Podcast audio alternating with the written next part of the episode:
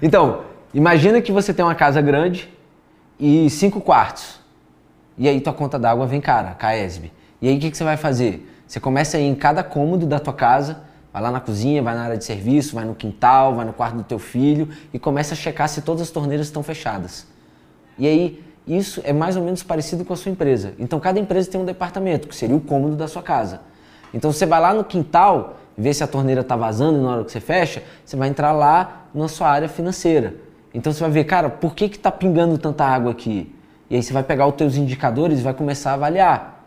Cara, será que as contas que eu estou pagando faz sentido? E aí você vai dar uma fechada na torneirinha.